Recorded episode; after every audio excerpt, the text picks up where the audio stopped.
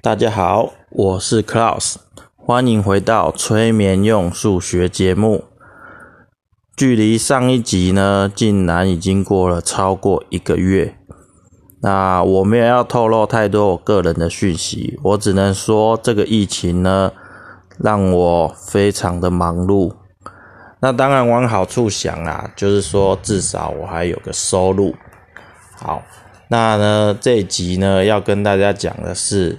关于打疫苗的事情，好，虽然呢，我也算是这个方面呃零点二五个专家，好，至少修过一些比跟疫苗啊、跟这种流行病学、公共卫生相关的课，好，但是我今天呢没有要讲那么多什么学术的东西，你想听这种公共卫生的课，你就去看陈建仁的课本。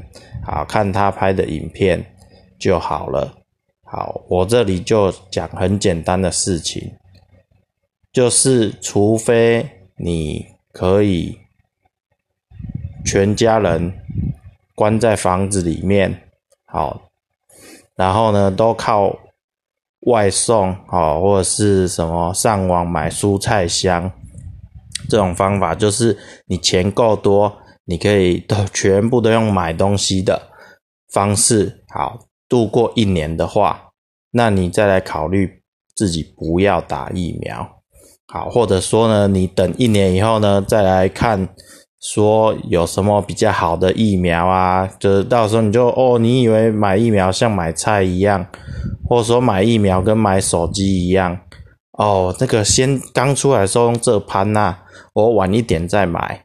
哎，然后选那个 C C P 值比较好的，类似这样子。好，我会说，如果你真的可以躲在一个洞里面躲躲一年，好，而且你那个洞很大哦，你要确保你不会精神失常。好，那这样子的话，你或许就不用考虑打疫苗。要不然，如果你像我一样，哎，比较幸运，还有个工作。但是为了工作，就需要出去外面跑来跑去。好啊，上网买东西也太贵，所以都总是呢那个冲进全年，啪啪啪啪啪买买买又冲出来，每次都在算自己，诶哦，今天只花了七分钟，比上次少三十秒，太棒了。好，购物像玩跑跑卡丁车一样。好，如果你是像我这种，诶，为了生活得要出去奔波的人的话呢？那建议你还是打个疫苗，好，这个什么牌子的都好，不要中国制造的就好，因为现在世界各国出来的数据，哦，有几有一些国家那个疫苗覆盖率很高，但是他都打中国制的，结果呢，有打跟没打是一样的。好，那世界现在几个比较，呃。因为疫苗打得多，然后疫情有控制下去的，通通都是打这个欧美国家的疫苗，A Z 啊，那那个辉瑞啊，莫德纳，好，交生就是美国、英国这些国家在打的。好，那所以呢，很简单，就是呢，轮到你就去打，好，该你打就去打。好啊，当然呢，我还是会算一些跟数学有关系的事情。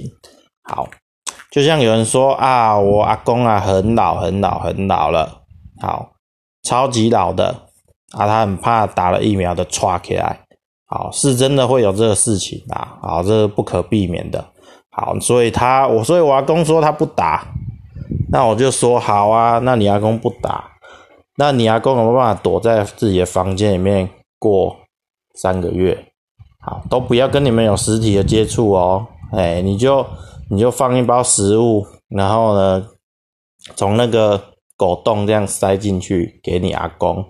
好的，开玩笑的啦。但是意思就我我的意思就是说，如果你可以确保你阿公被传染的几率很低的话，那你才可以说你不要打。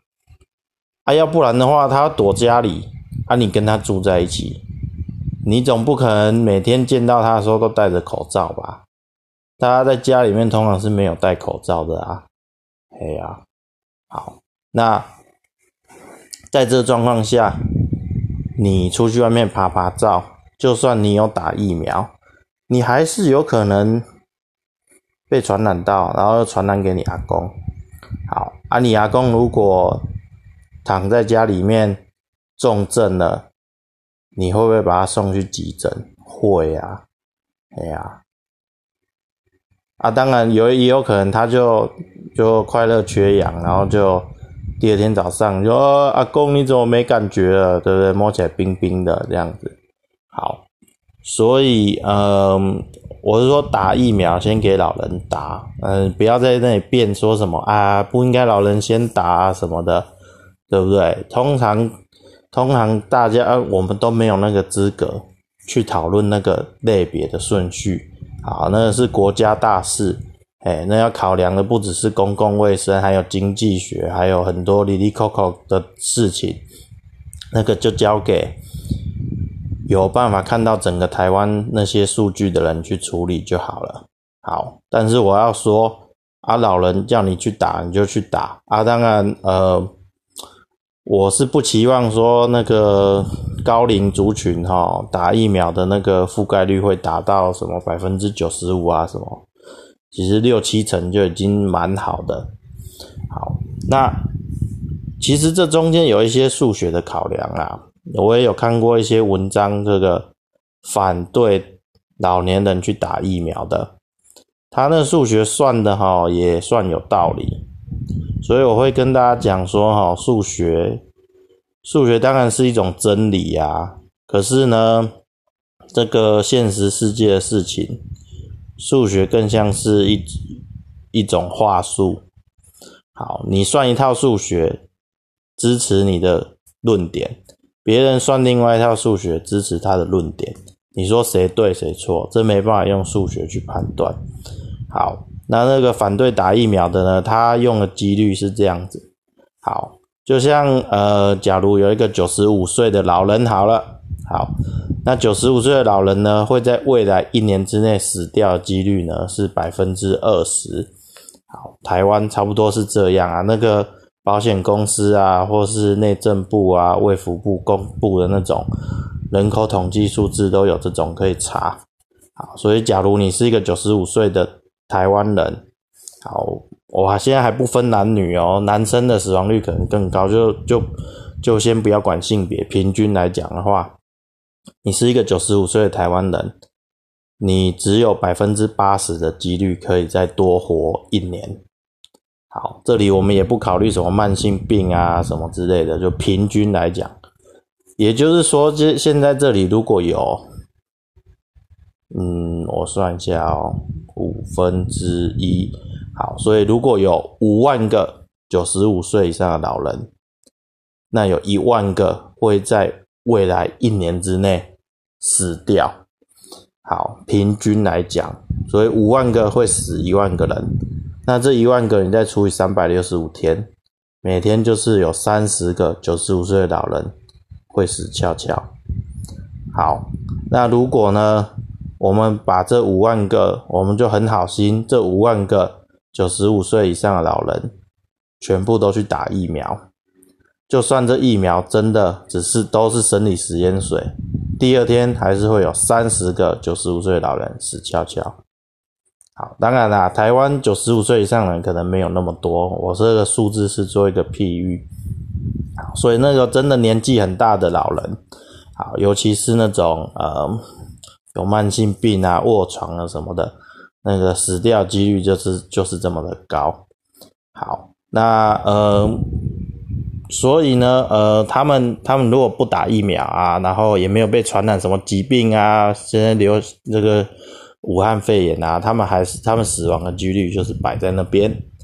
好，那现在来算另外一个几率，就是哦，这个得武汉肺炎的几率。然后呢，得武汉肺炎之后会死掉的几率。好，这一切都是赤裸裸的算你死亡的几率。好，所以那个。那个反对打疫苗的人，他他比较，他计算的几率是这样，他没有用我前面那个所谓人口统计的几率。他说打疫苗死亡的几率，他拿别的国家数据来参考，例如说万分之三好了。其实这数这个数据我有点怀疑啦，万分之三，我随便随口说说的，万分之三。所以，而且假如是老人，所以你有一万个一万个九十五岁的老人去打疫苗，明天会死三个人，死三个人。好，那他说呢？呃，老人家得老人家得这个呃。得武汉肺炎以后，啊，会死掉几率很高，然后百分之二十三十四十。好，但是呢，他说，可是你看现在台湾疫情其实没有非常的严重啊，现在累积的确诊人数是好像一万三四千人，那除以两千三百万，那就是一个几率在那边。所以实际上，这些老人如果不打疫苗，那他确诊的几率，再乘以得武汉肺炎之后死亡的几率，才是他有可能因为武汉肺炎而死掉的几率。好，这个几率就会远小于打疫苗而死掉的几率。好，我用嘴巴讲，真的没办法写成公式啊。可是这其实是一个条件几率。好，第一个几率是得武汉肺炎的几率。好，第二个几率是得武汉肺炎之后会死掉的几率。好，那这两个乘起来就变成得武汉肺炎而死翘翘的几率。好，这这中间有条件几率，我写不出来，用嘴巴讲的。这其实就高中数学。好，啊，当然这样子讲好像没错嘛，哦，所以啊，老人家不要去打比较好。好，可是呢，嗯。这个就是这我在我看起来就是用数学去做一个狡辩，好，因为呢这个确诊人数是会一直累积上去的，好，另外呢，你打疫苗其实是一种 intervention，一种介入，好，啊你你做这个介入之后，疫情才有可能改变，好，就像说呢，呃，我们。所以你不能用那个现在确诊人数除以人口数来来当成这个考量，对，因为如果我们不做什么事情的话，就这样放任的话，那个数字很有可能会飙上去，很有可能会飙上去。好，那呃，到时候你就会发现死一堆老人啊，或者是说呢，老人死在家里面。然后独居，然后湿水都流出来，好，所以这个这种打疫苗考量不只是只单纯算几率而已，好，不是只单纯算死亡率，你还要去算它那个损失，好，去算那个损失，好，当然打疫苗突然死掉，感觉也很蛮可怕的，但是世界就是这么的可怕，好，也许。很多人活在一个一个温室一般的台湾的环境里面，叫你去打个流感疫苗都爱爱打不打的。这世界本来就应该是有瘟疫的啊！你会想一百年前、两百年前根本都没有预防针的时候，那瘟疫一来就是死翘翘，哎呀，一死就是几百几千万人。好，那所以。本来就是有有那种会死掉的风险，这些都是存在的。好啊，疫苗会被当成一种很很棒的，但是不是完美的，也不是说就是有它就就就再也不会有疫情，没有。但是它是一个必要的的的工具。好，这个这个几乎这个嗯有点。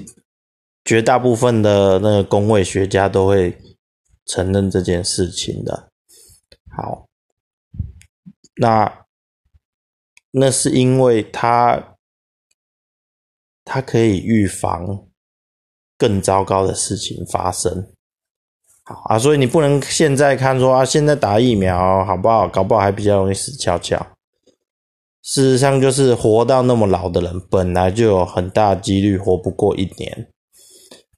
嗯，啊，事实上，我我下面要讲这论点，听起来可能有点政治不正确。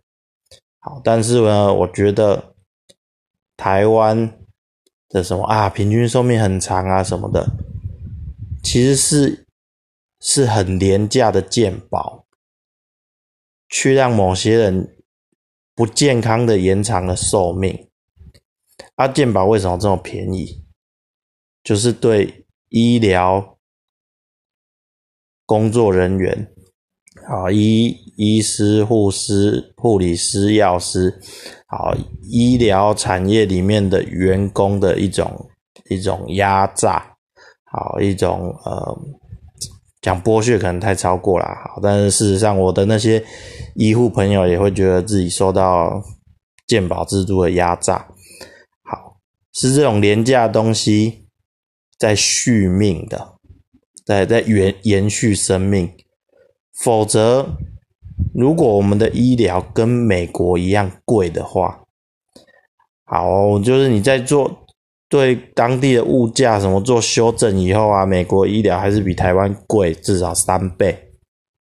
你就想说，如果台湾看看医生的价钱平均来讲变成三倍，那更不用说那些比较贵的医疗都没有健保补助，就是只有一般私人的医疗保险的话，好，我们的。我们的平均寿命可能就会少个一两岁。你说哦，那怎么可以这样？诶，为什么不能这样？对啊，你卧床卧一两年，那那那是好的事情吗？在我看来不是啊。哎呀，然后这个插鼻胃管，对不对？插个一两年，那那是一种，那才是不尊重生命。好。那所以呢，我我们我们很多老人其实是被续命的，好被续命。那这续命是靠医疗人员的的牺牲来而来的。好，那在现在这个紧张的时刻里面，在这紧张时刻里面，我们的医疗资源要拿去做更。就是我们我们原原本如果没有瘟疫啊，我们就就继续这样压榨医护人员，对不对？然后让这些老人续命。好，我先声明，我没有没有要没有要挑起这种世代之间的呃对立。好，但是普遍来讲，会会卧床啊，那个用医疗资源续命的，通常都是老人，好，通常都年纪比较大的，哦，有慢性病啊什么的。好，那那其实，在这种紧张的时刻，我们的医疗资源是要拿去救，是拿去救那些本来就有可能一年之后会死掉的人吗？不是啊，我们当然要保住我们的劳动力，保住我们的下一代，保住我们的军队，保住我们的呃国家机器可以持续的运作。好。那原本原本被续命的那些人，现在有可能没办法被续命了，所以他们的生命就会相比于之前会提早的终结。要有这种体认，就好像说以前之前我说 before before COVID nineteen，就是就是在在武汉肺炎之前。哦，我们是用医疗人员的的心血去贿赂死神，让死神晚一点把我们台湾的老人带走。但是我们现在拿不出这笔，我们现在没办法贿赂死神了。那那自然这些呃，原本之前我们因为贿赂，所以平均寿命才那么高的。这个平平均寿命就会被拉下来，嗯，这是必然的结果。这样讲很残忍，好，但是呢，呃，我觉得这是我的认知啦，就是你你大家不见得要认同。好，所以回过头来讲，打疫苗呢，我有些人甚至觉得不该让老人先打，但是我会觉得说，台湾就是有一批脆弱的老人。随时会垮起来，对，因为他们在别的国家这样子的状况，可能大部分早就都都不不存在了。好，在台湾因为有便宜的医疗，所以他们他们还活着。好，就是有这样一批老人。那我们不能说这样子做不好。事实上，这是这就是我们这个社会的现状。好，现状呢会之所以会这样，其实是我们选择出来的。我们会，我们其实呃，你也可以说比较软心，对不对？那尊重长辈，所以会会觉得我花一点钱，对不对？我努力的呃请外劳，或者说自己去牺牲自己的。青春年华去照顾长辈，对不对？这是孝顺。这我不敢说这是美德，我只能说这就是我们许多人的一种选择做出来选择。但是这个选择造成了现在的状况。好，所以在这个疫情危急的时候，要怎么样？要怎么样？要怎么样？呃，做比较好呢？那。指挥中心排出来的第一类、第二类、第三类什么的，对啊，就把老人放在比较前面，他有他的考量嘛。那这考量呢，我我其实前面隐隐约约的有解释到，但我不敢说，我不敢说我的解释一定跟指挥中心做决策的考量是正一样的。我只能试着去解释它。我的解释就是说，啊，老年人你还是有可能。会受到感染，啊，你被感染以后得到重症的几率就很高，你就有可能来占用宝贵医疗资源。医疗资源是一个要保护它，不能让那个医疗系统崩溃。对，就像就像就像用电一样，当然我这样有点扯太远，可是那个用电的网络它都有一个承载的上限。你不能够不能够超载，超载它爆炸，然后就啪就会非常的惨。对，医疗就去年外国看到的状况，会死很多人，不见得全部都是因为这个呃武汉肺炎关系。可是医疗系统如果过载了，变成你一些小小的病，你都没办法去看医生。那中等的病，之前你去动个小手术就会好的，你没办法去动那些小手术了，你中的病就拖成严重的病，严重的病就死翘翘。所以保护这个系统不要超载是很重要的。那既然我们有这么多老人，所以我前面有说啊，如果你老人有办法躲在洞里面，躲在一个房间里面，都不跟年轻人接触。对不对？那你就是就是每天送饭给他吃，那个饭还可以先消毒过啊什么的，那这样就没差啊。如果不能这样子的话，你老人也是一个病毒有可能透过这个活着的人去传染的途径。好，那这个又特别容易得重症，所以我们要先堵这边，对不对？这是。基于出于对老人生命的尊重，好，另外也是出于预防我们这个系统医疗的体系超载崩溃的一个一个作为。好，所以嗯，所以刚才还是讲的比较多，所以简单一个结论，轮到你就去打，对啊，你如果会怕的话，去保个保险，或者是去打疫苗以前，先把后事交代一下。哎呀，就是这样，这这个这瘟疫的时代就是这么的残忍。好，那呃，不要忘记这个呃是谁害的。好，那会说啊，这个哦病毒才是敌人呐什么的哦，不要有意识形态啊什么的。